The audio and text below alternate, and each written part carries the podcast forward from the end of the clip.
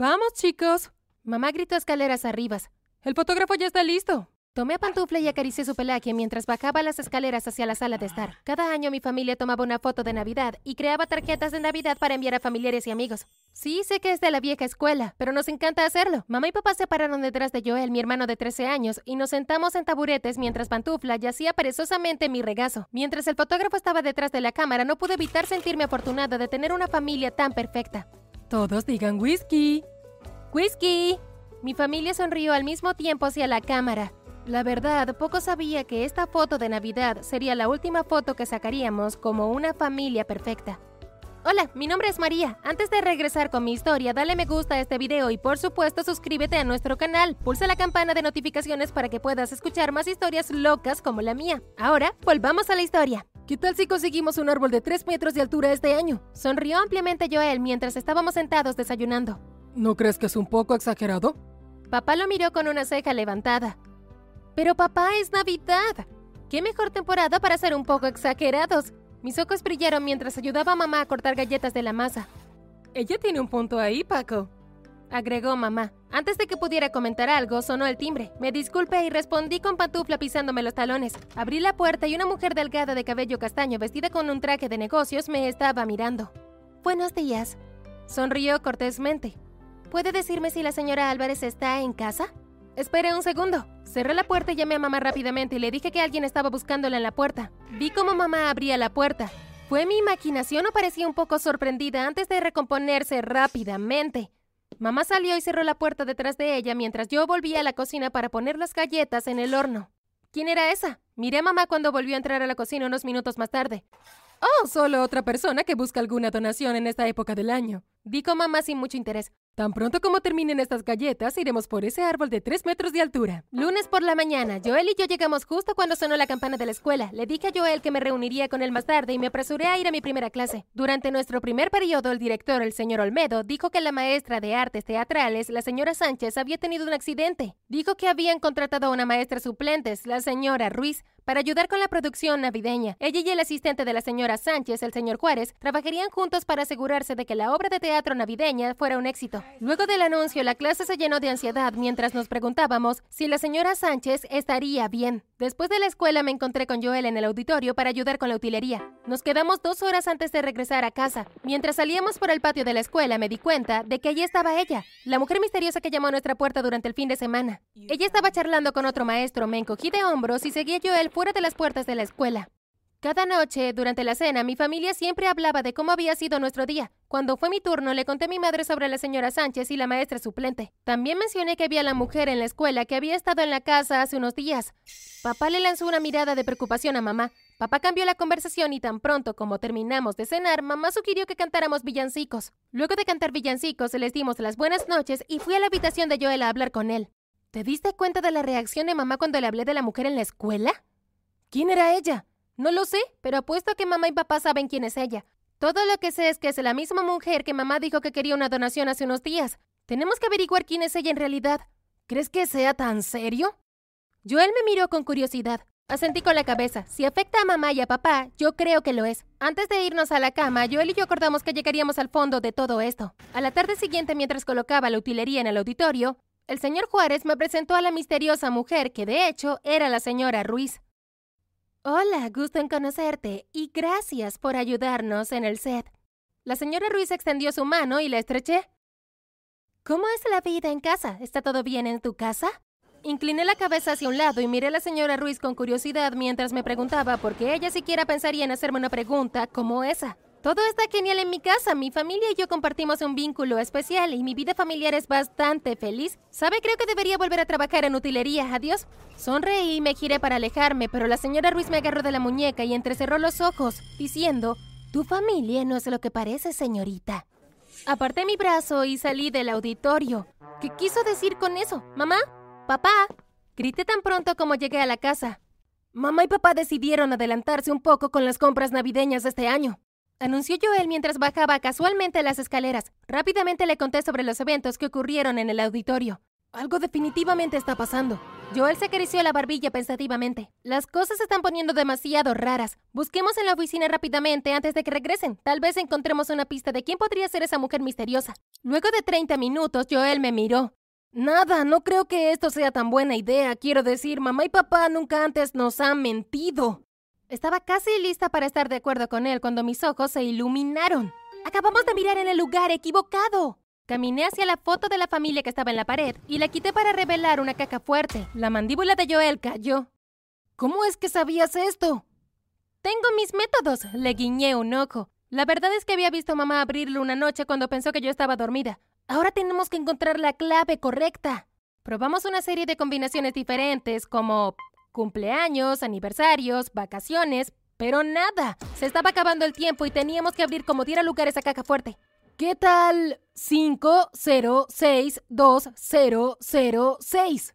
Lo miré de manera extraña, pero lo intenté de todos modos. Cuando sonó la caca fuerte, nos miramos emocionados el uno al otro. Rápidamente sacamos los documentos de la caca y los registramos. Cuando encontré los certificados de nacimiento de nuestra familia, no pensé demasiado en ellos hasta que me di cuenta de que eran seis y no cuatro. Rápidamente tomé una foto de los papeles adicionales. María, Joel, ya estamos en casa, llamó la voz de mamá.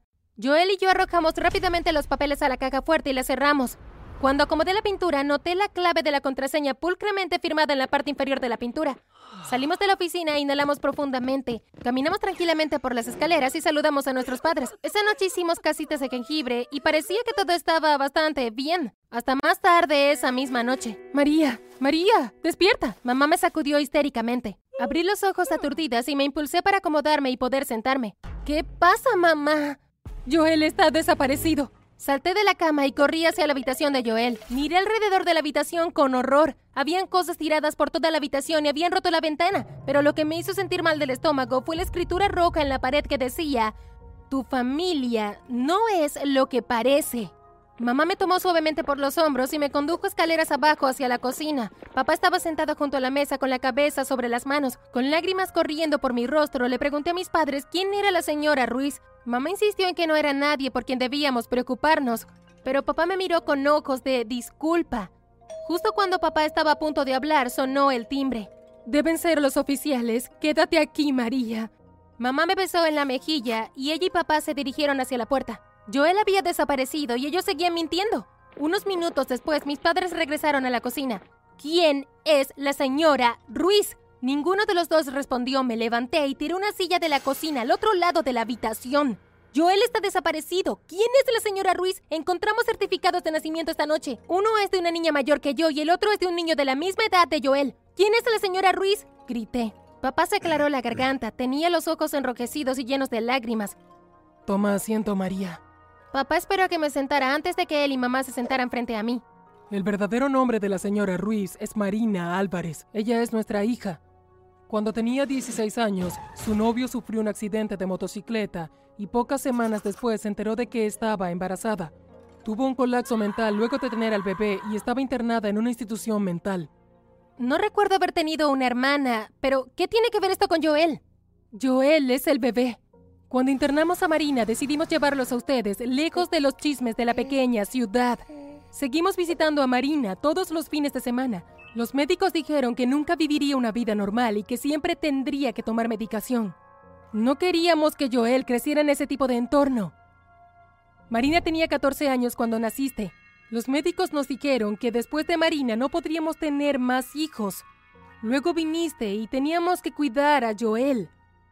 Así que pensamos que lo mejor sería hacerles pensar que los dos eran hermanos y no tía y sobrino. Sacudí la cabeza con disgusto y me levanté de la mesa. Tenían que decírnoslo, tenían que decírnoslo. Golpeé la mesa de la cocina y corrí a mi habitación llorando. La casa estuvo caótica los siguientes dos días mientras la policía seguía entrando y saliendo y buscando pistas en la habitación de Joel. Al tercer día tenía que salir a tomar aire fresco. Me puse algo de ropa y salí de la casa. El aire fresco de la noche se sentía también contra mi piel. Caminé durante unos minutos y cuando miré hacia arriba me di cuenta de que estaba parada enfrente de la escuela. Entré por las puertas y de ahí al auditorio. Noté que el auto del señor Juárez todavía estaba ahí y pensé que estaría haciendo algunos preparativos de último minuto para la obra de la escuela. Entré en el auditorio y estaba vacío. Me senté en la primera fila pensando en todas las veces que Joel y yo ayudamos con la utilería escénica o actuamos en las obras de teatro en la escuela. Cerré mis ojos. Golpe, golpe. Mis ojos se abrieron de golpe y me lancé hacia adelante. ¿Hola? ¿Hay alguien ahí? Silencio. Luego de unos segundos después se reanudaron los golpes. ¿Hola? Dije más fuerte. Esta vez los golpes se hicieron más intensos.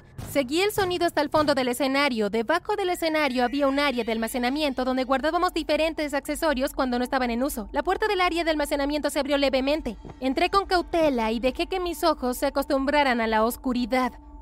En un rincón vi a alguien que estaba sentado en una silla. Corrí hacia las luces y las encendí. Mi corazón se aceleró cuando me di cuenta de que era Joel. Corrí hacia él y le quité la mordaza de la boca antes de quitarle las cuerdas de las piernas y manos. Estoy tan feliz de que estés a salvo. La señorita Ruiz dijo que si hacía algún ruido iba a lastimar a los estudiantes y a los maestros de la escuela, pero me di cuenta de que todos se habían ido por la noche. Escuché tu voz y supe que era seguro hacer ruido. En ese momento una sombra cayó sobre la puerta. Miré hacia arriba y vi al señor Juárez. Joel se quedó paralizado, pero yo agradecí la ayuda. Señor Juárez, ¿podría llamar a la policía y decirles que encontramos a mi hermano? El señor Juárez balanceó un bate casualmente en sus manos. ¿Y por qué haría eso, señorita Álvarez? Mi esposa ha estado buscando a su hijo durante bastante tiempo luego de que su madre decidió robárselo así sin más. Con manos temblorosas, rápidamente le quité las cuerdas y protegí a Joel detrás de mí. Saqué mi teléfono de mi bolsillo trasero y lo puse en las manos de Joel. Miramos al señor Juárez mientras se movía lentamente por toda la habitación. Me moví lentamente con Joel todavía detrás de mí hasta que estuvimos cerca de la puerta. De repente grité, ¡Corre Joel y pide ayuda! Antes de arrojar todo mi peso sobre el cuerpo del señor Juárez. El señor Juárez gruñó mientras caía al suelo. Vi cómo Joel salía disparado de la habitación mientras yo me ponía aún de pie. El señor Juárez agarró una de mis piernas y me arrastró hacia él. Pateé y grité fuertemente mientras agarraba cualquier cosa que pudiera usar como un arma. Finalmente, mis dedos se agarraron de una tubería de acero de casi un metro. La usé para golpear al señor Juárez justo en su cabeza. Aproveché esos pocos segundos que se encontraba aturdido para salir corriendo de la habitación. Cuando salí corriendo vi a Joel hablando con dos maestros que regresaban para dejar una pieza de utilería adicional. Nos dijeron que nos quedáramos en el estacionamiento hasta que llegara la policía mientras ellos se encargaban del señor Juárez. Corrieron hacia el auditorio y Joel y yo nos abrazamos con fuerza. Más tarde esa noche, cuando la policía nos dejó en casa, Joel les preguntó a mamá y a papá por qué la señora Ruiz y el señor Juárez lo habían secuestrado. Le dijeron que el año pasado había perdido a un hijo que se parecía a él. Dijeron que era una mujer muy enferma y que él no debería preocuparse más por ella. Joel pareció aceptar esa respuesta y yo decidí dejarla pasar. Decidimos como familia pasar las vacaciones fuera de casa ya que la policía aún no había encontrado a la señora Ruiz. Eventualmente decidimos empacar y dejar nuestra casa en caso de que la señora Ruiz decidiera regresar. Han pasado dos años y mi hermano aún no sabe la verdadera razón por la que fue secuestrado y la señora Ruiz, o debería decir Marina, aún no ha sido capturada. ¿Debería decirle a Joel la verdad o debería respetar los deseos de mis padres de mantenerlo en secreto? Dime lo que piensas en la caja de comentarios.